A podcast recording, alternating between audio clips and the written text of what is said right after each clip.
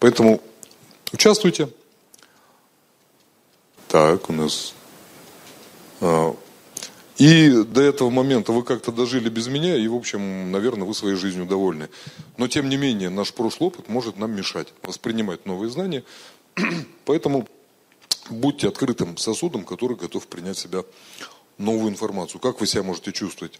Может, вы подумаете, что ну непонятно. Непонятно, поднимите руку, разъясню. Может, вы скажете, да ладно, мне все давно известно, я все знаю. Ну, в следующий раз тогда ваша очередь здесь выступать. Если слишком сложно, опять же, поднимите руку. Если слишком просто, растолкуйте тем, кто не поймет рядом с вами. А сейчас речь идет о том, что сейчас у нас кризис. Вчера мы говорили о том, что китайское слово кризис состоит из двух иероглифов опасность и возможность. А, большая часть людей не готовы к жизни в кризисном, в долгом затяжном каком-то жизненном пути. А, но в то же время один из моих наставников сказал, что кризис в голове. Мы вчера разбирали пример двух людей, которые один француз, который в период Великой депрессии в Америке открыл винный магазин и добился хороших показателей, другой продавец автомобилей, который был лучшим среди своих. И он э, показал хорошие результаты, не зная о том, что есть сезонный спад продаж, просто потому что он работал больше. В кризис всем при, придется работать больше, учиться больше, встать на час раньше, пройти на километр больше. То есть э, для того, чтобы преодолеть а, проблемы окружающего мира, нам надо сделать чуть больше. Анекдот про медведя и туриста, знаете, нет? Идут два туриста по лесу. Вот, и вдруг наткнулись на лёжку медведя, медведь встает и начинает за ними бежать. Один из них более спортивный, такой бежит хорошо, другой более толстенький. И толстенький спортивному говорит, что ты делаешь, зачем ты пытаешься бежать? Ну, ему обидно, что, скорее всего, медведь его сейчас съест. Зачем ты бежишь? Ведь ты не сможешь обогнать медведя. На что тот отвечает, а мне не надо обгонять медведя, мне надо обогнать тебя. Вот. Э, то же самое в период кризиса. А, нам достаточно бежать быстрее кого-то, нам не надо бежать быстрее всех. Компании в период кризиса, не надо быть лучшей на рынке, надо просто продержаться на день, на два дольше других. Когда другие компании закроются, эта компания подберет их клиентов и сможет им предложить что-то дальше. Цель любого бизнеса – сохранить и приумножить. Это рассказ о том, какой я молодец. А, здесь идет разговор о том, что мы делаем диагностику в компаниях. Очень полезная тема. В любом, это отзывы компаний, в которыми мы работали. А, речь а, о том, что время от времени человеку полезно пересматривать, что у него в запасе есть. Вопрос такой, кто хотя бы раз в месяц делает инвентаризацию себя? Смешно? А, полезное. Помните, мы вчера разбирали, кто вчера был, колесо баланса.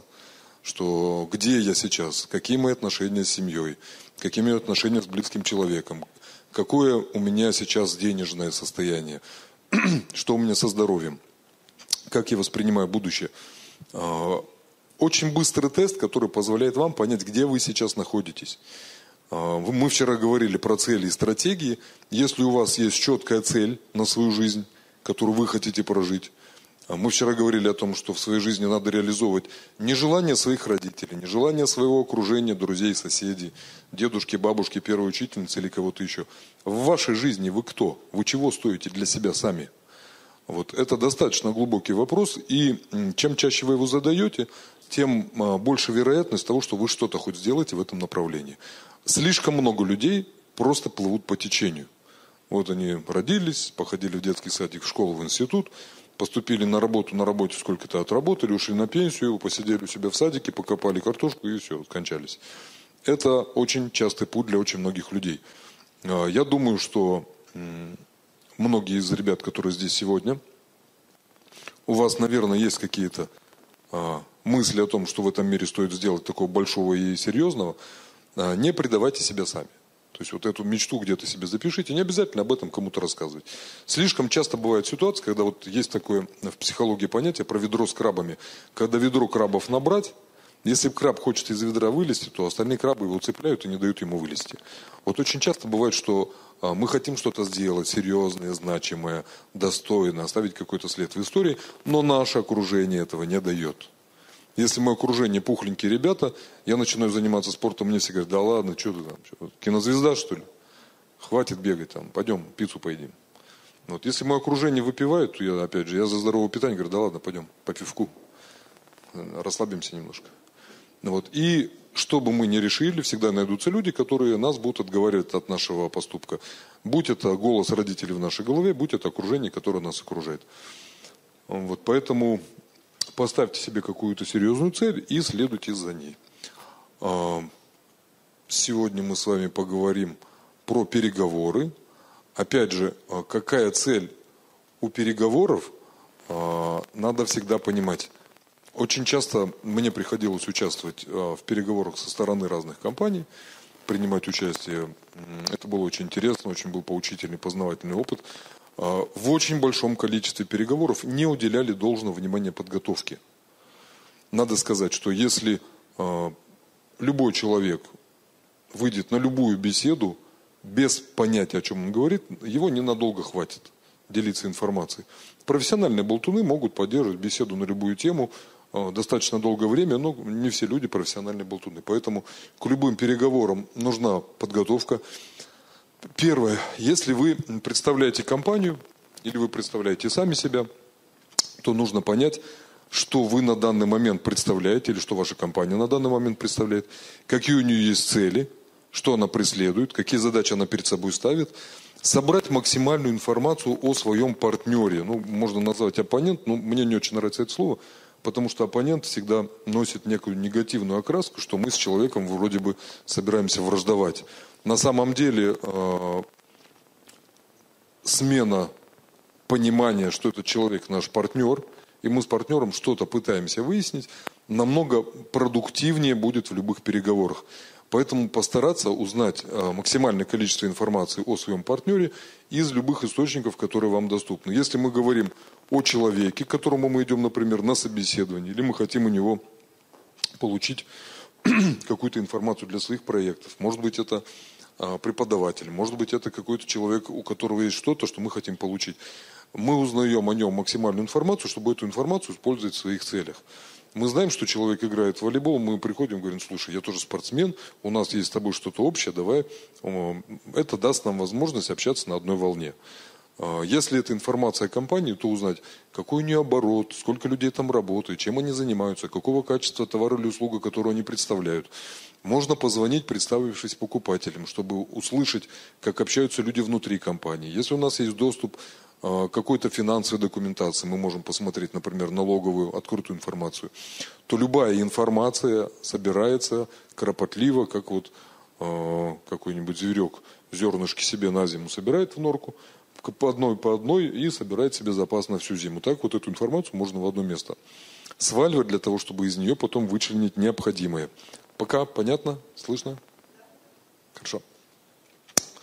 А, обязательно используем любые рекомендации, которые могут быть у нас а, в этом случае. Если нас человеку может кто-то представить. Мы вчера разбирали ситуацию, что когда у нас есть какие-то цели, и мы хотим их достичь, то не всегда нужно идти прямым путем в лоб.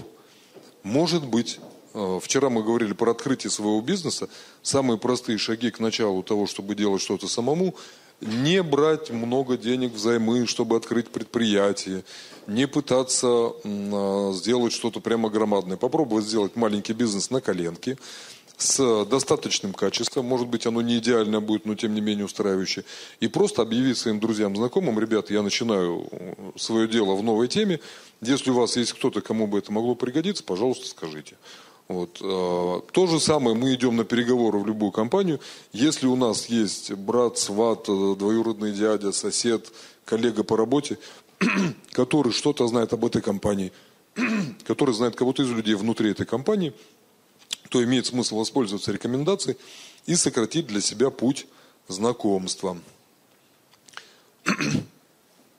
Любую информацию, которую мы проверяем, она должна быть актуальной. Я буду сразу небольшие картинки своего опыта какие-то рассказывать. А, в одной из ситуаций, когда мы были на переговорах с компанией, человек, который готовил документацию, воспользовался устаревшими данными по обороту компании. С тех пор компания увеличила свой оборот в разы, и когда наш э, руководитель делегации стал оперировать какими-то данными, вот мы знаем, что у вас оборот вашей компании там, ну, 100 миллионов рублей – на что директор так удивился, да нет, говорит, у вас данные старые, Сейчас у нас уже 700 миллионов, и мы растем дальше. А, это была неловкая ситуация. А, директор к нам стал относиться немного свысока, потому что ко мне пришли люди, которые даже не потрудились узнать ситуацию, которая актуальна на данный момент. Ну и глава нашей делегации, он стушевался, из-за чего он допустил несколько ошибок уже в ходе самих ведения переговоров. Поэтому любую информацию, которую вы используете во время переговоров, она должна быть актуальной. Так, у нас переключатель. Ага, спасибо. А, обязательно должны понимать в период переговоров, где чьи интересы. А, переговорами пронизана вся наша жизнь. А, само слово переговоры, оно очень интересно в русском языке звучит. Кто кого переговорит. То есть, кто последний закончил переговаривать, тот и победил. Родители просят детей убрать в комнате, Дети просят родителей отпустить их куда-нибудь на выходные или в киношку. Преподаватель а, просит или дает указание сделать некую работу во время учебы. Супруги продают друг другу во время переговоров а, необходимость вынести мусор или съездить на отдых в конкретное место. Все это переговоры, постоянные переговоры. И надо сказать, что человек, он существо такое эгоистичное. То есть все мы знаем свои интересы. Все мы знаем, чего мы хотим, ну хотя бы приблизительно. Но в период переговоров, когда мы с кем-то идем договариваться, мы должны учитывать то, что у противоположной стороны есть тоже свои интересы. И для того, чтобы переговоры прошли продуктивно, мы должны понимать, с чем мы заходим в переговоры, чего мы хотим добиться, с чем мы из переговоров выходим. Для этого нам надо понимать интересы всех сторон. Далее. А, всегда у нас должна быть стратегия, которая учитывает по меньшей мере три разных позиции. Первая позиция – мы переговорили всех, мы добились всего, взамен от нас ничего не потребовали. Ситуация идеальная, но может быть. Самая плохая позиция – мы не достигли ничего, противная сторона нас продавила на все условия – вот, нам грустно, печально, но опять же такая ситуация бывает. Особенно, когда зависимые отношения, когда родители указывают детям, начальник указывает подчиненным. И бывает какой-то средний вариант, когда э, обе стороны э, что-то добились для себя, что меняет их позицию, но в то же время пошли навстречу противной стороне. Э, такие переговоры, наверное, идеальная, идеальная ситуация – когда мы учитываем свою позицию, когда мы учитываем позицию нашего партнера, и в голове своей, на стадии подготовки, мы должны понимать а, на переговорах минимальная позиция, которая нас устроит. То есть ниже чего мы не готовы опускаться. То есть, например, дом стоит построить 1 миллион, мы с заказчиком общаемся, он говорит, ну вы знаете, я такой же на соседней улице видел, стоит он 650. За 650 построите? А, мы уточняем, точно ли он хочет за 650. Если мы понимаем, что на миллион он не согласен, мы не можем на эту цену согласиться, потому что для нас производство этого дома стоит миллион. И мы ничего при этом не зарабатываем. Поэтому нас это не устраивает. Мы говорим спасибо большое за внимание. Разворачиваемся, переговоры окончены. Разговаривать дальше не о чем. Поэтому в любых переговорах нужно понимать всегда, какая точка выхода нас устроит уже. Ну и когда мы понимаем точку, на которую мы выйдем в любом случае, от нее все, что будет сверху, это наша добыча. Что будет после того, как закончились переговоры? Куда пойдет дальше взаимодействие обоих сторон? Что мы будем делать дальше? Мы переговоры закончили э, плохо, но все равно мы остались в каких-то отношениях с надеждой на то, что в будущем продолжим. Либо мы закончили хорошо и вступаем в какой-то проект. Опять же, мы прописываем различные сценарии того, как могут развиваться события после проведения переговоров. Контрольные точки. А, когда я э, участвовал в первых переговорах с большой строительной компанией в составе небольшой группы ребят, а, у нас были, был расписан просто листов на 10, наверное, сценарий разговора с потенциальным клиентом. Мы прописывали все возможные возражения, все возможные отвлеченные разговоры.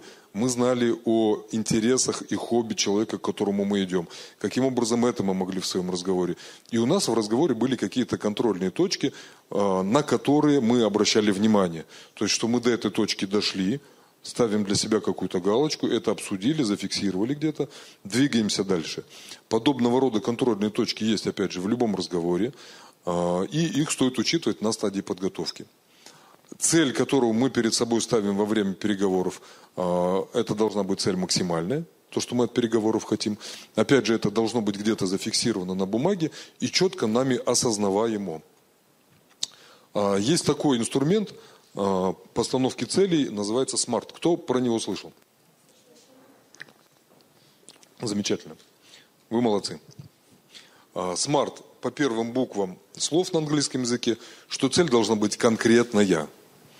То есть я хочу, чтобы мне стало лучше. Ну, хорошо.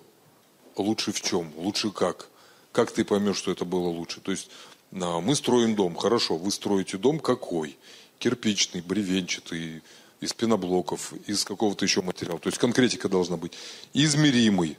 То есть, опять же, а, я хочу похудеть. Поднялся на третий этаж пешком, ну, грамм 10 скинул. Я похудел? Да. Цифра меня устраивает? Ну, наверное, нет.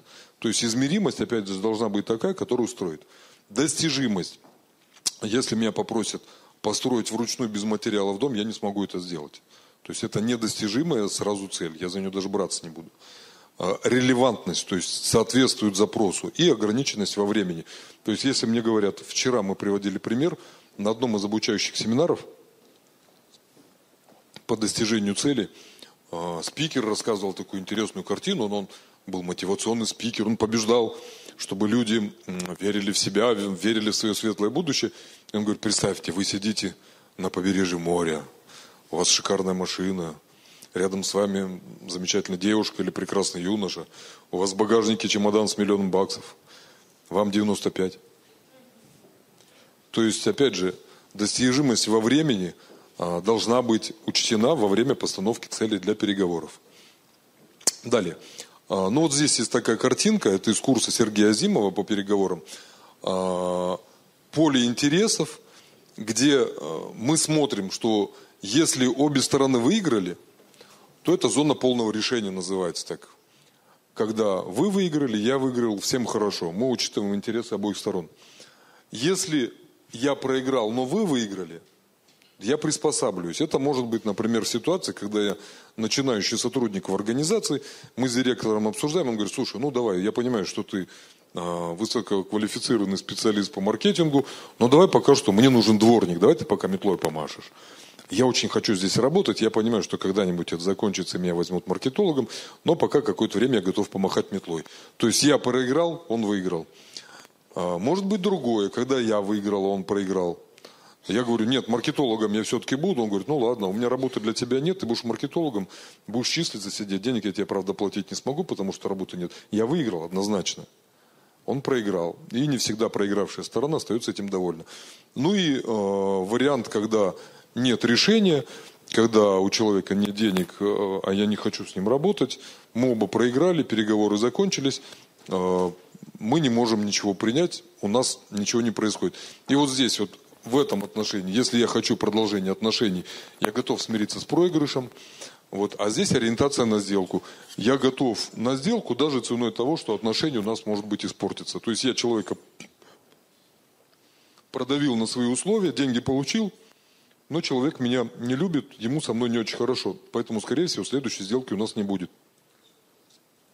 Поэтому любые переговоры мы а, проверяем нам не только на возможность э, совершения сделки, но и на отношения.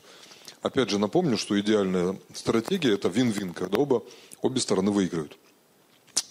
Далее мы пишем план встречи. В плане встречи мы пытаемся учесть вообще все, что можно только себе представить.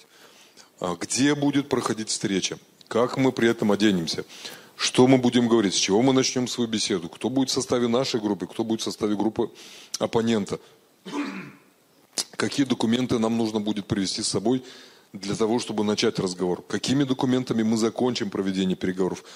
И много-много другого.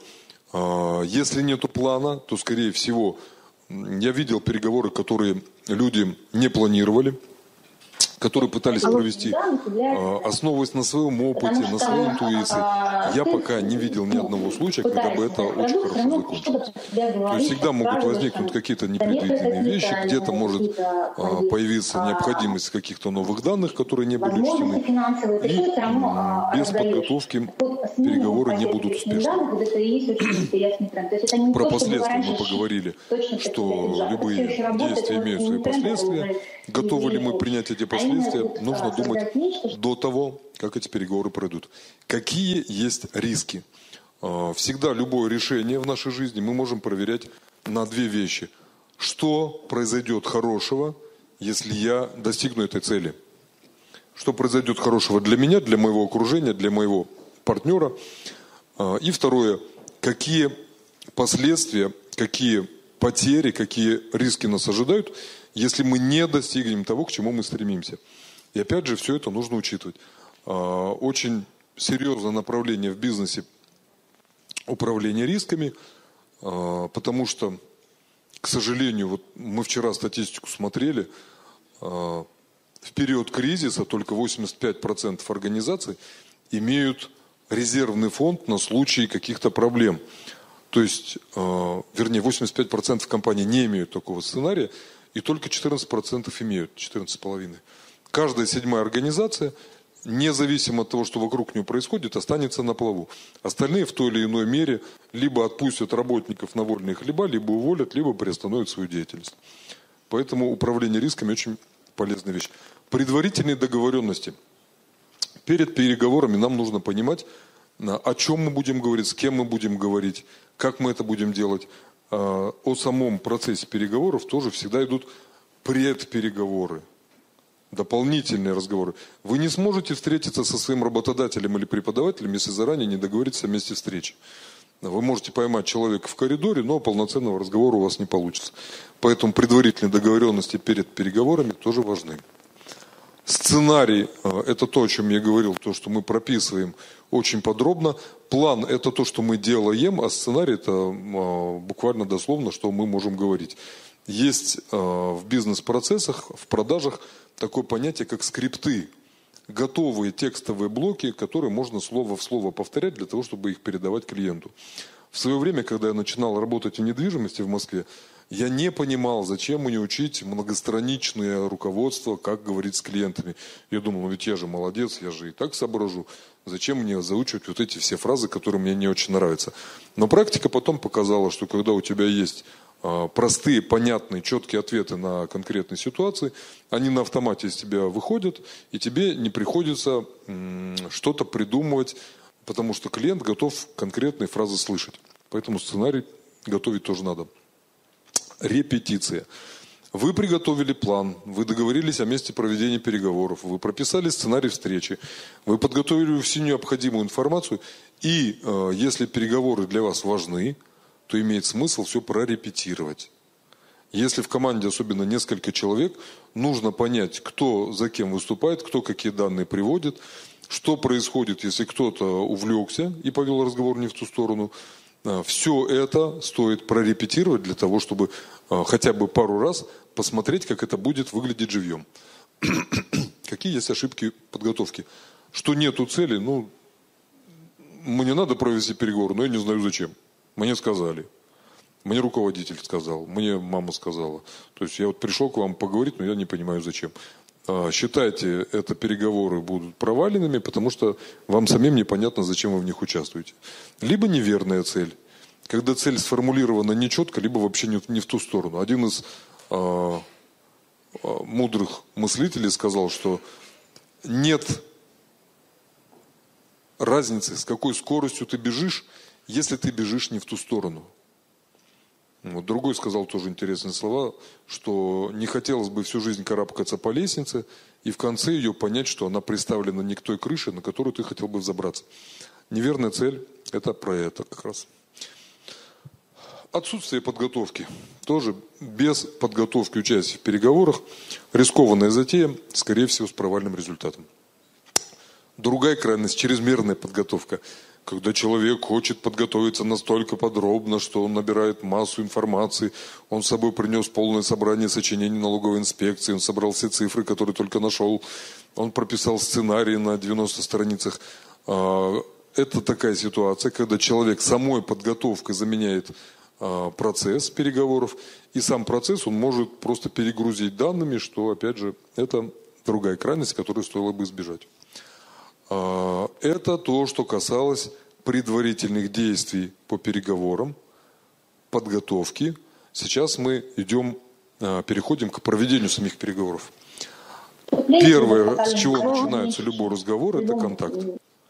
Контакт может быть очень многоуровневым. То есть мы с человеком встречаемся глазами, мы можем пожать ему руку. Опять же, как мы это будем делать? Есть определенные правила делового этикета, что руку протягивает младший по э, статусу своему. Если женщина, то, соответственно, женщина руку может не протягивать. Кто где будет сидеть? Э, уже идет исполнение того сценария, который мы написали на стадии подготовки. Мы можем посмотреть на то место, где мы присутствуем. Дальше мы переходим мы, если знаем человека, с которым мы собираемся общаться, очень внимательно и очень аккуратно называем его имя. Если у него какое-нибудь имя необычное для нашего слуха, это э, касается, когда, например, человек не из нашей страны, часто бывает, что имя называется неверно, человеку это не нравится. Э, у Дейла Карнеги, человек, который один из первых был э, людей, которые занимались подготовкой ораторов, он говорил, что для человека очень важен звук его имени – Никому неприятно, когда коверкают наше имя или нашу фамилию. Это звучит э, не очень хорошо. И в момент переговоров это может очень здорово напортить. Поэтому мы запоминаем имя, уточняем имя и это имя упоминаем. Человеку в дальнейшем, если мы можем что-то у него похвалить, мы хвалим. А если, он, если это женщина, мы можем сказать, как она замечательно выглядит, совершенно искренне. Можем подчеркнуть что-то в ней, что-то конкретное, потому что это дежурная фраза, как вы, вы все хорошо выглядите сегодня, вот искренне. Но каждый выглядит по-своему. У кого-то замечательный костюм, у кого-то прекрасная блузка, кто-то замечательно сделал прическу, кто-то красиво нанес себе макияж. Если мы видим, что это такое, мы это пытаемся подчеркнуть. Если нам нравится убранство кабинета, или мы видим какие-то свидетельства, подчеркивающие статус человека, может у него лежит меч, может у него лежит какая-то а, скульптура, может у него есть какая-то грамота или диплом. И мы понимаем, о чем это. Вот, например, а, мой коллега во время переговоров увидел грамоту по рукопашному бою. Он был сам рукопашник. Говорит, слушай, у тебя черный пояс, я не знал, ты молодец. Кто-то, да, у меня черный пояс. Полчаса рассказывал, как он его завоевывал. Соответственно, отношения у нас вышли уже на какую-то дружескую основу, и проводить остальные переговоры было намного легче. Что можем отметить, чему можем сделать комплимент, делаем. Улыбаемся. А, у древних китайцев была такая поговорка, человек без улыбки не должен открывать магазин. То есть, когда вы заходите в любое место, а, у вас нахмуренные брови и сморщенный нос, неприветливое выражение лица.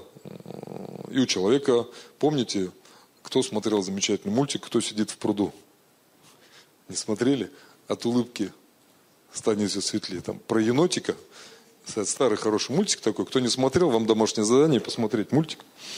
А, енотик пошел за травой на ужин себе и маме своей и увидел свое отражение. Ему обезьянка говорит, там, знаешь, там в пруду сидит страшное существо. Вот, ты возьми с собой палку, лучше палка на него махни, он тебя испугается. Енотик пришел к пруду, посмотрел, палкой махнул, а на него из пруда тоже кто-то смотрит и палкой машет.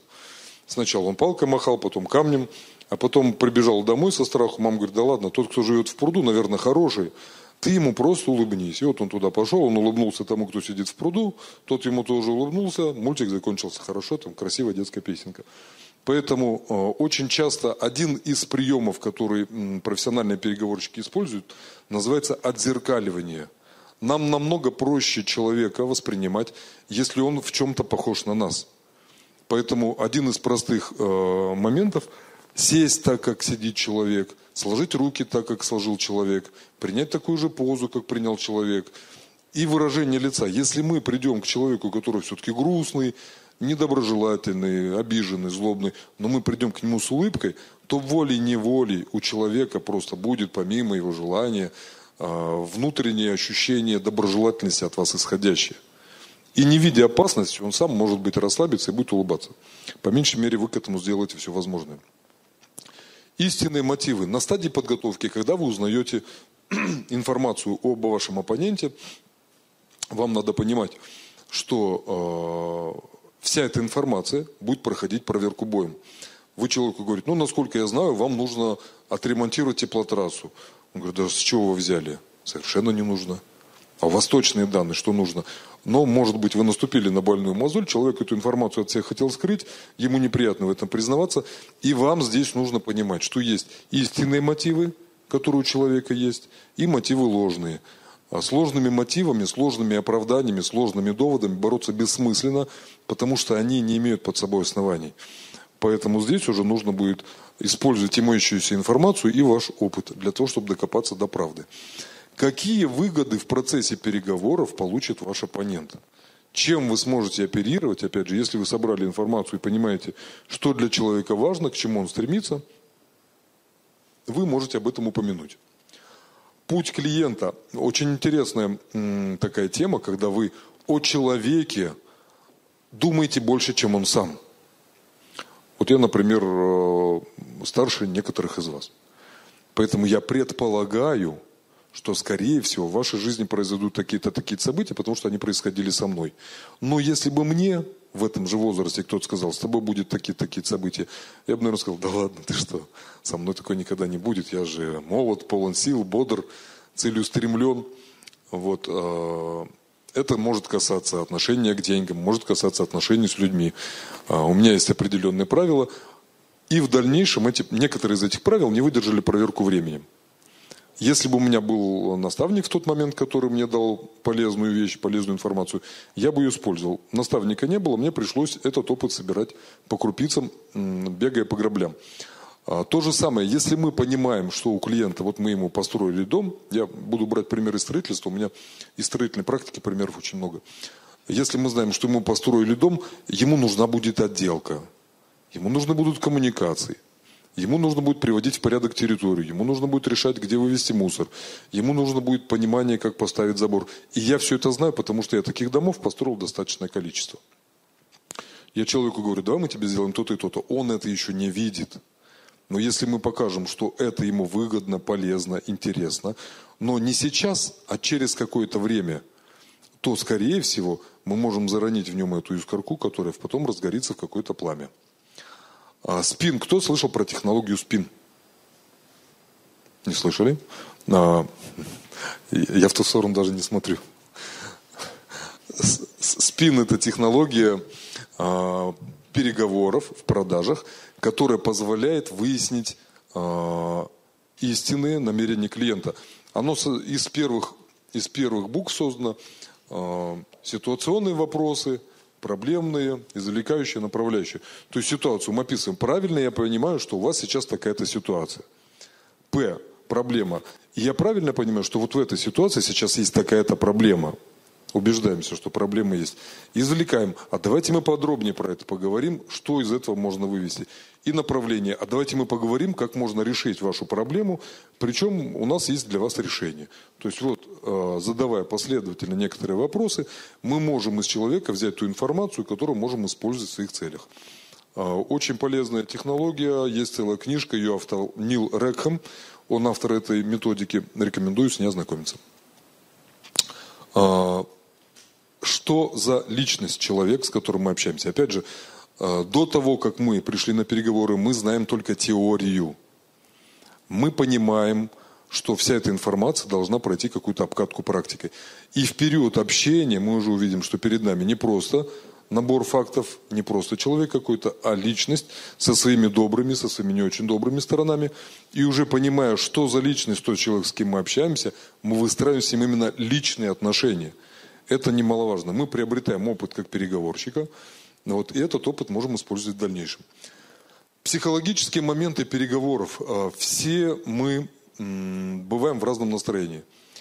А, бывает, что у нас плохое самочувствие, недомогание – из-за этого настроение у нас опускается. Бывает наоборот, мы послушали хорошую музыку, скушали вкусную еду, провели время в хорошей компании, выехали в красивое место, мы находимся в приподнятом состоянии. Понятно, что в обоих случаях результаты будут совершенно разными. А, поэтому эти факты стоит тоже учитывать перед переговорами. Если вы собираетесь на какие-то важные разговоры в своей жизни, будь это переговоры по работе или будь это переговоры ваши какие-то личные, постарайтесь на переговоры прийти в приподнятом состоянии духа. Во-первых, это облегчит вам. Вы будете находиться в таком состоянии, что у вас все будет как бы а, как говорят, как по маслу идти. Потому что представьте себе, вы на переговоры прошли в плохом самочувствии, в плохом состоянии духа, и, скорее всего, ваши переговоры сложатся не лучшим образом. Второй момент – физиология. А, мы во многом животные. То есть понятно, что мы можем творить, у нас есть духовная и душевная жизнь, но своим телом мы не особо сильно отличаемся от любых млекопитающих. Все те особенности животного мира, которые у млекопитающих есть, есть и у нас. А, людям необходимо время для сна. Если вы не выспанные приходите на какие-то переговоры, скорее всего, вы будете рассеянными, скорее всего, собрать внимание вам будет сложнее. Если вы плотно покушали, то, скорее всего, кровь от мозга течет к желудку, и вам будет тяжело соображать. Есть такая пословица «сытое брюхо, к учению глухо». Ну, то есть, если человек будет постоянно находиться с полным набитым животом, мыслительный процесс ему будет даваться с трудом. Поэтому всякие физиологические моменты стоит также учитывать, как и психологические. Как сохранять бодрое состояние духа на переговорах, так и следить, чтобы с вашим телом ничего не произошло. Опять же, предположим, вы накануне хорошо погуляли, вот, э, перебрали, может быть, каких-то спиртных напитков – и ваша голова говорит, что ей хотелось бы заняться чем-то другим, но не переговорами. Соответственно, переговоры, скорее всего, будут провалены. Статус и имидж человека. Надо понимать, что всегда а, с обоих сторон за этим люди будут следить. А, первое, вам нужно понимать, каков статус человека в организации, к которому вы пришли, потому что нет смысла вести серьезные переговоры, если вы встречаетесь с третьим помощником э, младшего заместителя. Ну, не будет никаких результатов достигнуты, потому что этого человека элементарно нет полномочий, чтобы это решать. Э, это то, что касается статуса. Опять же, когда я был начинающим, и меня однажды отправили на переговоры с серьезным руководителем, я просто потерялся. Потому что в моем сознании – этот человек стоял выше меня, просто где-то в небесах, я был где-то как э, насекомое, которое ползало в пыли. И я просто даже, я потерялся. Я не мог ничего рассказать, я весь план у меня вылетел из головы, никого из старших товарищей не было рядом со мной, переговоры были провалены. Но, э, что было хорошо, они провалены были очень быстро. Потому что иногда бывают э, переговоры мучительно долго тянутся и радости не приносят. Поэтому за этим смотрим. Ну и имидж, соответственно. Если мы приходим на переговоры выглядящим как-то не очень хорошо, не причесанный, не помытый, не побритый, э, в грязном халате, э, в рваных джинсах, в кедах на босу ногу, то если это нас... Э, может быть, может быть, есть такие переговоры, где данная форма уместна будет. Вот. Но в основном в бизнес-среде принята определенная манера одеваться. Если вы одеты не так, как от вас ожидают, скорее всего, отношение будет соответствующим. А, полномочия. Опять же, мы можем сильно готовиться, все факты перечислить, сценарий написать, потренироваться, но мы пришли на переговоры и выяснили, что у человека, который с нами сейчас общается, нету полномочий принимать данное решение. Лучше это узнавать до начала переговоров, а не в конце, когда вы уже много потратили время, много усилий, но не с тем человеком. Если у вас в команде есть несколько человек, то можно между ними разбросать какие-то роли. Вот. Но здесь, э, опять же, берется такая э, хрестоматийная модель, когда пять человек, по меньшей мере. Один есть лидер, который ведет переговоры, направляет, в любой момент может любого прервать, может э, дополнять какую-то информацию. Есть хороший, есть плохой, как вот хороший, плохой полицейский. Хороший улыбается, говорит хорошее, плохой не улыбается, говорит всякое разное, пытаясь отвлечь внимание на себя. А если что, плохим можно пожертвовать. Можно на плохого наругаться, накричать, нахмурить брови, сказать, да что ты себе позволяешь, покинь немедленно территорию, и э, оппонент будет доволен, что вы понесли какие-то потери, хотя все это был заранее подготовленный спектакль. А, может быть человек, который придерживается жесткой линии, не отвлекается ни вправо, ни влево, всем напоминает о том, что нужно придерживаться а, предмета переговоров. И может быть интегратор, человек, который говорит, ну ладно, хорошо, давайте мы будем, давайте жить дружно, как от Леопольд, давайте мы будем мирно, давайте мы все вместе, мы сможем, давайте мы поработаем, будем, друг другу дружелюбными. А, для того, чтобы управлять такой командой, должна быть согласованность. Про это мы говорили, когда говорили про репетицию перед проведением переговоров. Эта согласованность должна быть четко понятна каждому из членов команды. Должны быть какие-то условные знаки, которые позволяют вам э, безболезненно работать. Далее. На переговорах очень важно выстраивание доверия. Э, потому что если вы себя ведете как человек, вчера мы обсуждали, что когда в момент э, любого разговора, когда вы ведете себя спокойно, уверенно, взвешенно, с вами людям комфортно общаться, они с вами разговаривают, они вам доверяют. Если вы ведете себя так, что вам доверять не нужно, у вас тихий голос, вы говорите себе под нос, у вас согбенная спина, у вас э, выражение лица сомневающееся, то, скорее всего, человек подумает, а надо ли мне проводить время с этим замечательным, неуверенным в себе человеком. Поэтому доверие мы тоже выстраиваем. Границы. Какие границы мы готовы терпеть? Я достаточно много работаю в строительстве. И в строительстве достаточно, ну, наверное, большинство людей, руководителей самого разного уровня, это мужчины. И на некоторых переговорах были ситуации, когда а, человек, строитель, позволял себе лишнего в плане слов – что мы готовы перенести. Были э, ситуации, когда человек позволял себе нецензурную брань прямо во время переговоров. К сожалению, такой метод руководства, он до сих пор присутствует у некоторых руководителей. И нужно для себя понимать, я это переносить буду или нет. То есть э, я взял частный случай. Может быть что-то другое. Может быть, например, если в составе делегации девушка, а оппонент начинает отпускать всякие шуточки э, для женщин недопустимые, вот. Его стоит поставить на место, либо если он не прекращает, сказать спасибо большое, переговоры закончены, у нас достаточно четкая по этому позиция, мы продолжать не будем и работать с вами не будем. Но для этого вы должны понимать, какие границы будут у вас а, для вас лично допустимыми. Те же самые принципы можно использовать и при личных переговорах. С кем бы вы ни общались, вы должны понимать, что вы готовы перенести с человеком в общении, а что не будете переносить ни в каком случае. Эти границы желательно понимать у себя в голове и выстраивать их во время общения. Дальше. Адекватность. Реагировать адекватно на все, что происходит. Э, не уходить в эмоции. Бывают ситуации, когда в команде есть человек, который очень переживает за общее дело.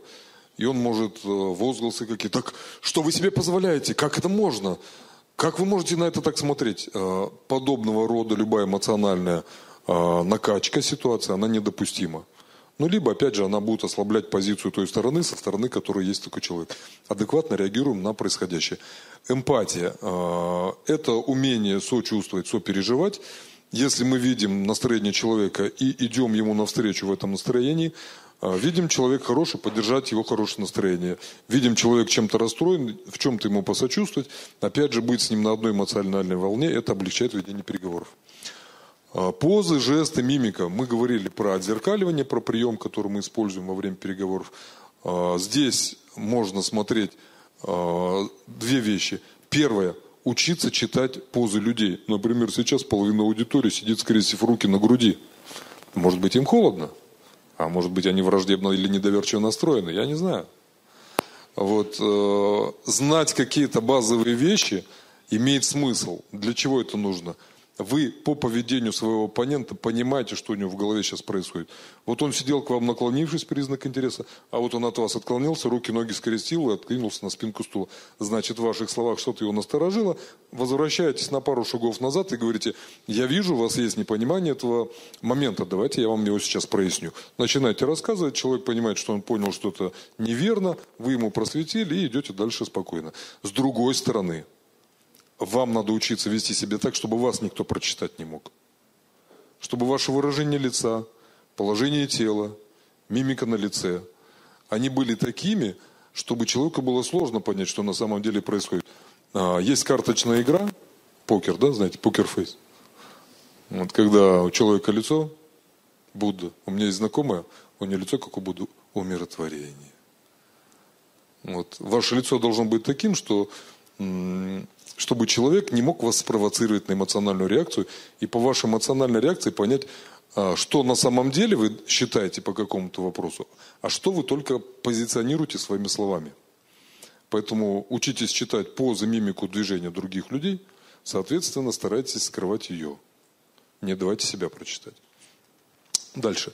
А, оптимальная позиция в переговорах. Ну, мне нравится позиция, когда выигрывают все. То есть я в большинстве переговоров, которые в последнее время участвую, я стараюсь учесть интересы всех заинтересованных сторон, и чтобы всем было хорошо. Конечно, не бывает так, чтобы было хорошо вот вообще всем, но если можно облегчить человеку, и если для меня ничего не стоит сделать шаг ему навстречу, чтобы он почувствовал удовлетворение, я сделаю этот шаг, мне от этого будет только хорошо. Технологии активного слушания. Можно слушать, э, ну, все вы, студенты, наверное, особенно, со стороны преподавателя бывают ситуации, когда преподаватель ходит, что-то рассказывает, что-то интересное, полезное, нужно. Все сидят, слушают. Вот так вот. А, в переговорах, опять же, демонстрация, подчеркнутая демонстрация своего внимания, она играет в вашу пользу. Активное слушание – это расстегнутый пиджак – или там, не знаю, отсутствие галстука или что-то еще, а, наклон в сторону собеседника, внимательное наблюдение за его э, переносицей, смотреть прямо в глаза иногда бывает вызывающе, смотреть ниже глаз а, отвлеченное внимание, смотреть в район переносицы, такой нормальная примерно точка. Вы слушаете и время от времени киваете головой, то есть да, я слушаю, я здесь, я в процессе, я нахожусь с вами, вот. И если э, ситуация позволит, вы говорите, да-да, я понял, тем самым вы показываете, что вы на связи. Опять же, это лишние очки в вашу пользу. Управление диалогом. Э, опять же, мы говорим о том, что переговоры – это кто кого переговорит. И управлять диалогом можно одним единственным путем. Кто мне скажет, каким путем можно управлять диалогом? Словами. Что еще? Обратная связь. Ну, это, да, есть э, более а, простой, знакомый с детства способ управления. Ну, давайте так скажем, а, вы заходите во двор, вы не знаете ничего о людях, которые живут в этих домах. Вот, и вот вы слышите, Ваня, ты шапку одел? Что мы видим? Мы видим управление. Есть некий Ваня, который куда-то пошел без шапки, может быть в шапке, но тем не менее мама ему управляет, управляет при помощи чего? При помощи вопросов. Вот посмотрите ситуацию в, любой, а, в любом месте, что ты себе позволяешь. Иванова, ты во сколько сегодня спать легла там, да? Ну, то есть, всякий вопрос показывает, что человек имеет право этот вопрос задавать, он ставит себя по статусу выше, поэтому тот, кто задает вопросы, тот управляет. Если вы э, не можете себя, например, по статусу выше поставить, чем своего оппонента, а, вы вполне можете задавать ему вопросы, которые вы заранее приготовили, которые показывают то, что вы проявляете к человеку внимание, но тем самым, задавая вопросы, вы выстраиваете ход беседы в нужную вам сторону. Вот это тоже очень полезный навык, стоит его тренировать. Идем дальше. Обдумывать. Очень часто бывает ситуация как э, у тех людей, которые настроены на интуитивное ведение переговоров, они считают, что а, можно реагировать быстро. То есть тебе дали какую-то водную, и нужно сразу отдать ответ. Но вот в этом плане, вот есть э, НЛП, говорит о том, что люди по восприятию информации делятся на разных людей. Э, есть люди-визуалы, для которых приоритетная информация через глаза. То есть вот я вижу, все мы смотрим, но есть люди, для которых это очень важно. Есть люди, которым важен а, звук. Вот мне, например, у меня смешанный тип, я очень люблю красивые голоса, я очень это замечаю. Люблю красивую музыку, то есть если я захожу куда-нибудь, и там играет хорошая музыка, а, у меня поднимается настроение, при помощи этого на, на меня можно воздействовать через какие-то звуки. Есть люди, которые через ощущения – воспринимают окружающий мир, им нравится трогать. Помните Амели фильм смотрел кто-нибудь, нет? Да, какой красивый фильм. Там девочка, она ходила и трогала а, пальцами разные крупы, там горох, крупу, как это на руку туда кладет, вот ей просто нравятся ощущения телесные. А, эти типы людей отличаются немного по своему восприятию мира, по скорости мышления, по скорости общения. У визуалов зачастую более высокие голоса, а, и очень быстрый темп восприятия информации. А у кинестетов, которые воспринимают мир через ощущения, у них голос ниже и все медленнее. Я однажды видел запись передачи на одном из тренингов, когда был ведущий, и у него сидело два а, его гостя. Один из гостей был какой-то молодой человек, какой-то креативный дизайнер. Он тараторил просто как сорока. У него такой был быстрый темп речи, не знаю, как у футбольного комментатора. И ведущий очень здорово переключался. А другой был человек в годах, строитель такой, дедушка уже. Вот, и он, он чувствовался, вот я со строителями общаюсь зачастую, у них мысли на кирпичи похожи. Кирпич поднимается, медленно переносится и кладется на другое место. Голос пониже, голос медленный. И думают они так же. Ты им перфокарту загрузил, все, можно идти на полчаса погулять, через полчаса тебе что-то выдадут. Поэтому, и вот ведущий, было настолько заметно, как он переключался, когда он разговаривал с молодым человеком, он начинал говорить быстро, и дедушка просто подвисал, потому что он не успевал воспринимать информацию, она для него была слишком быстрая. А потом он разворачивался к дедушке и говорил, Порфирий Петрович, а теперь вопрос к вам, наши зрители интересуются. И дизайнер переходил в режим ожидания, потому что он в своем воображении, он ушел куда-то в другую сторону. Поэтому зачем все это рассказал? в период переговоров, иной раз полезнее быть тугодумом, не давать быструю реакцию на вводные. Вам дали какую-то новую информацию, если вы быстро среагировали, вы потом можете пожалеть о том, что первое слово у вас было а, необдуманное, поспешное.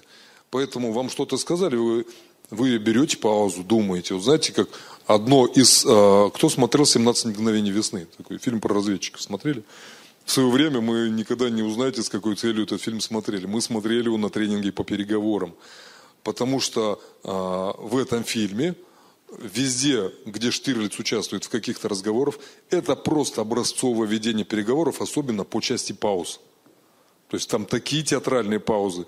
Ему задают вопрос, он э, встает, берет папироску, смотрит в окно, садится, о чем-то думает, размышляет и потом только что-то выдает. То есть это очень сложно. Очень сложно в, любом, в любых переговорах не говорить. Казалось бы, мы собираем информацию, пишем сценарий для того, чтобы общаться, для того, чтобы взаимодействовать с противной стороной. Но а, по факту получается, иной раз нам нужно перетерпеть желание выдать информацию, притормозить. И только после тщательного обдумывания что-то выдать.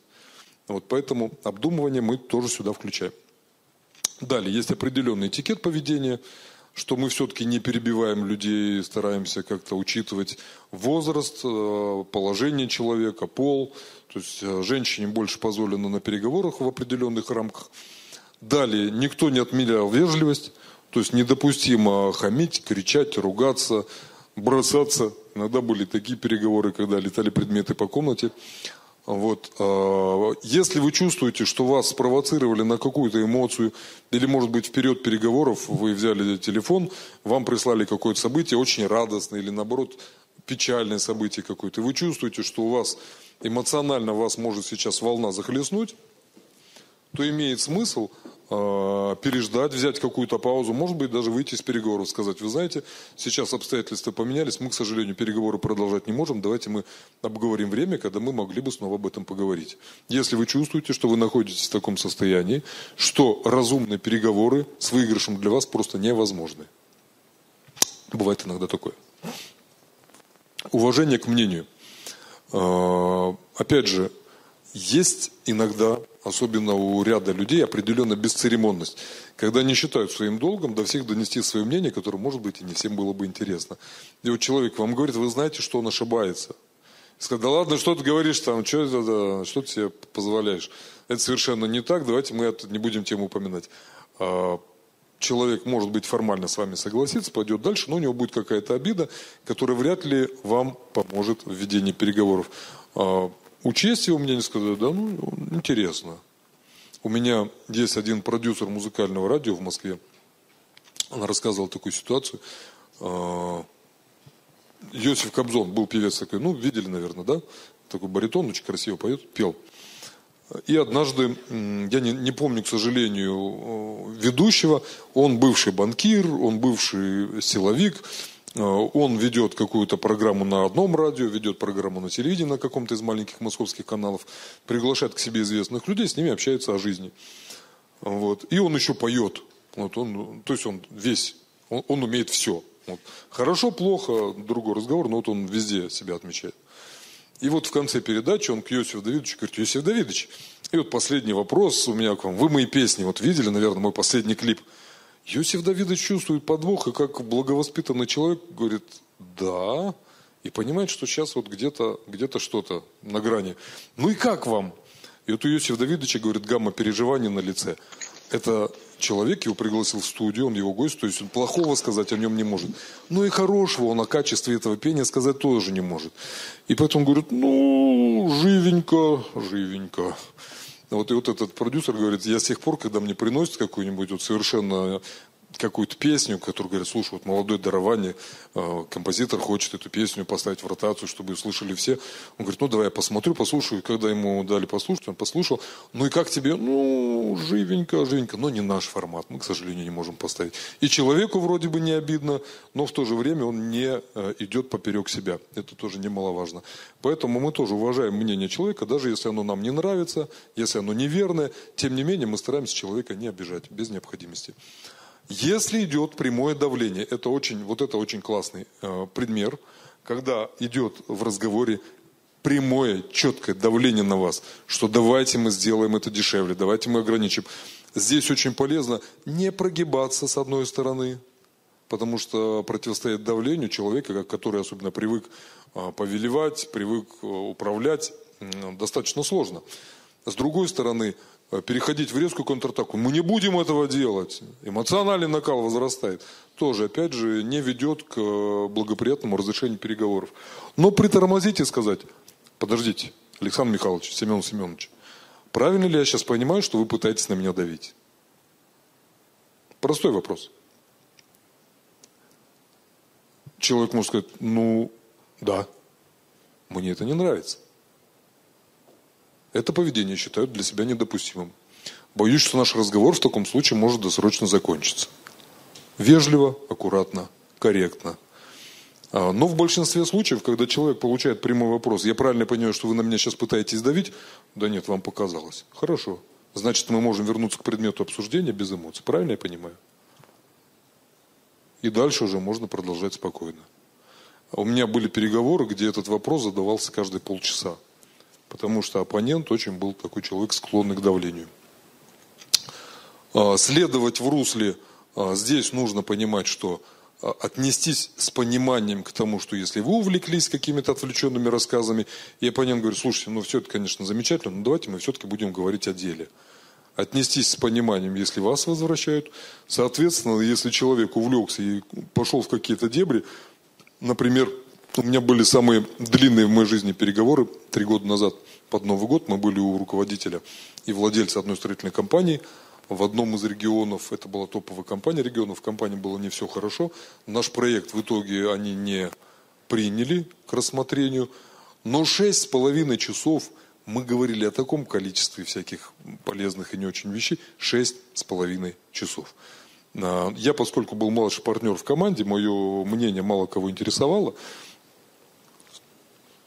А, мы пытались, не я, мой руководитель, а, пытался руководителя строительной компании возвращать к руслу переговоров, он это делал каждые 15 минут, потому что нам рассказывали, как он съездил в Таиланд, какие у него дети, как он в 90-е годы сложно начинал свой тернистый путь, сколько сейчас стоит кирпич на рынке. То есть все это было, конечно, очень важно, но к самому предмету переговоров не относилось. Поэтому с пониманием относиться, если возвращают вас, и, соответственно, стараться возвращать в русло своего оппонента.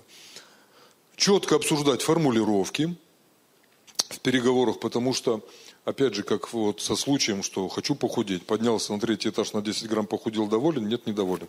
Все формулировки очень тщательно э, выяснять и фиксировать, потому что, согласившись на какие-то условия своего оппонента и зафиксировав их письменно, вы можете потом быть удивлены, что, ну, давайте там, проценты будут за ваш счет, ну, давайте, а потом выясняется, что проценты, проценты на процент набегает сумма, которая убивает всю прибыль от проекта упрощение. Если можно в формулировках что-то упростить, то лучше упростить. Потому что часто бывают ряд формулировок, особенно в узких специфических темах, а, могут быть достаточно сложными, что потом они трудны для восприятия. Без «не». слышали такую тему, да, что подсознание наше э, частицу не, не воспринимает. То есть, если я говорю ребенку, не шали, он слышит шали. Не болтай, слышит болтай. Ищем схожие по смыслу слова, но без частицы не. Не шали как можно, веди себя хорошо. Не болтай, как можно говорить, помолчи. То есть вот в таком роде мы смотрим с формулировками, работаем дальше. Без негатива, в идеале не говорить на переговорах о чем-то неприятном, нехорошем. А табуированные темы, которые, в принципе, стараться обходить во время разговоров, а, кризисные явления, смерть, болезнь, разорение, банкротство, то есть какие-то негативные вещи, если они не являются прямыми предметами переговоров, стоит эти темы избегать. Расставлять приоритеты, что э, стоит обсуждать в начале, что в конце, э, стараться понять логику оппонента. Э, говорят, нельзя мыслить о человеке, не пройдя в его ботинках одну милю – такая старая английская пословица есть, имеется в виду, что если бы мы знали все обстоятельства, которые привели человека к данной точке в его жизни, то мы бы были к нему более снисходительными. То же самое мы должны понимать, что у нашего оппонента есть своя логика, что он э, имеет свои интересы и э, стараться его логику постичь и уважать ее. Не додумывать. Очень часто бывает, что в деловых переговорах, что между людьми, мы часто за человека додумываем. Была недавно какая-то смешная сценка, когда э, жена дома готовит ужин, э, попросила муж сходить за картошку. Он купил мелкую картошку. Ты что, хочешь, чтобы я на кухне всю жизнь жила, там, э, мелкую картошку чистить сложно и долго. Вот, да нет, в общем, да, я почищу, почистила. А что ты картошку взял? Ты хочешь, чтобы я жирной стала? То есть, когда мы додумываем за человека, это очень простой способ скатиться в какую-то взаимную неприязнь, оскорбление, ну и, соответственно, в плохие переговоры. На переговорах бизнесовых тоже додумывать за человека не смысла. А, задавайте вопросы, если вы не поняли, уточняйте свои позиции.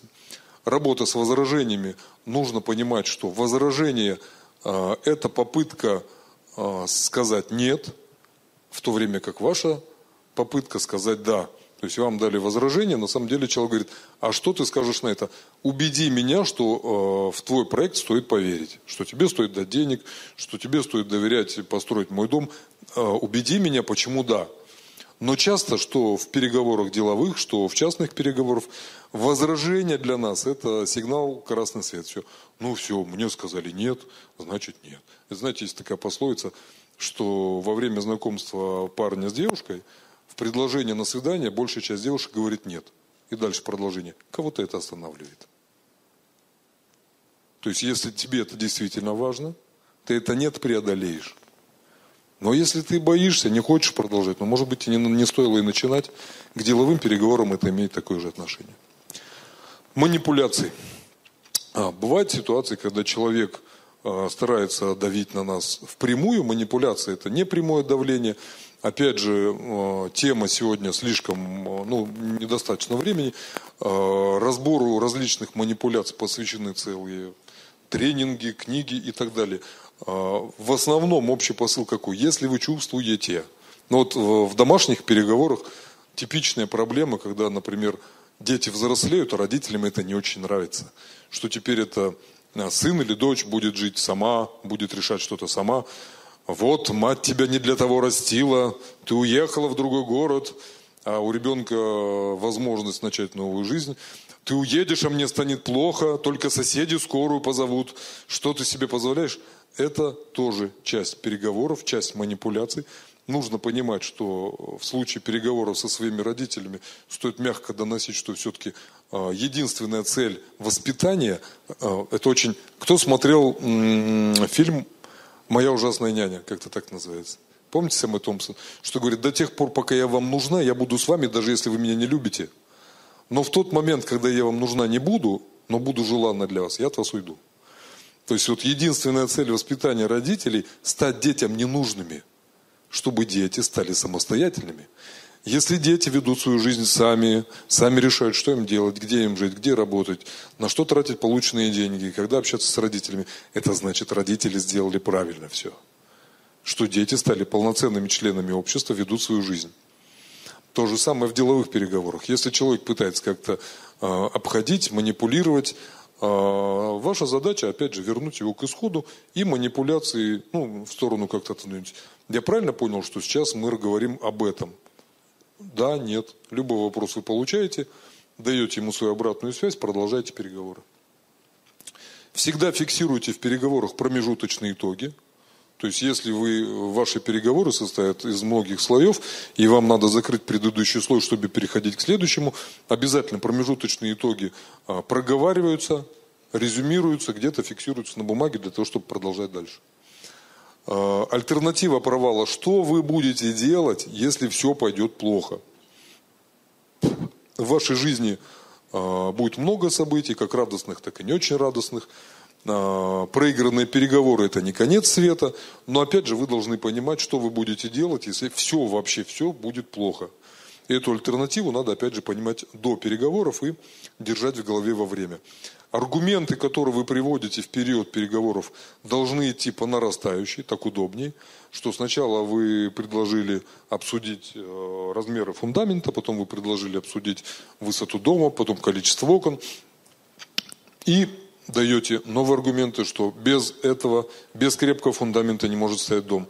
Без окон хороших, качественных, в доме не будет тепла и света. Без толстой проводки вы не сможете подключить большое количество приборов к себе домой. И вот каждый, каждый следующий аргумент, он должен быть э, на чем-то основан. Поэтому аргументы мы подбираем снизу вверх. Э, третий вопрос, это очень хорошая техника для начала переговоров. Когда вы первые два вопроса обсуждаете легкие и те, на которые человек скорее всего согласится. Знаете правило трех да, да? То есть это очень да, давняя техника. Ну как, сегодня уже проснулся, проснулся. Покушал, покушал. Пойдем в кино. Ну, два раза да уже человек ответил, вроде бы третий раз нет, говорить не с руки. Не загонять человека в угол, потому что даже есть пословица, что даже загнанная в угол мышь бросается на кошку. А, давать возможность человеку сохранить лицо, а, получать от него согласие, а, формализовывать все, что вы говорили, записывать на бумагу, в любых переговорах, кроме самого факта переговоров, которые в бизнесе должен привести к сделке, мы все-таки стараемся выстроить отношения, чтобы с человеком в дальнейшем как-то общаться. После переговоров мы садимся, все анализируем. А, очень хорошо, если у вас есть возможность свой разговор записывать.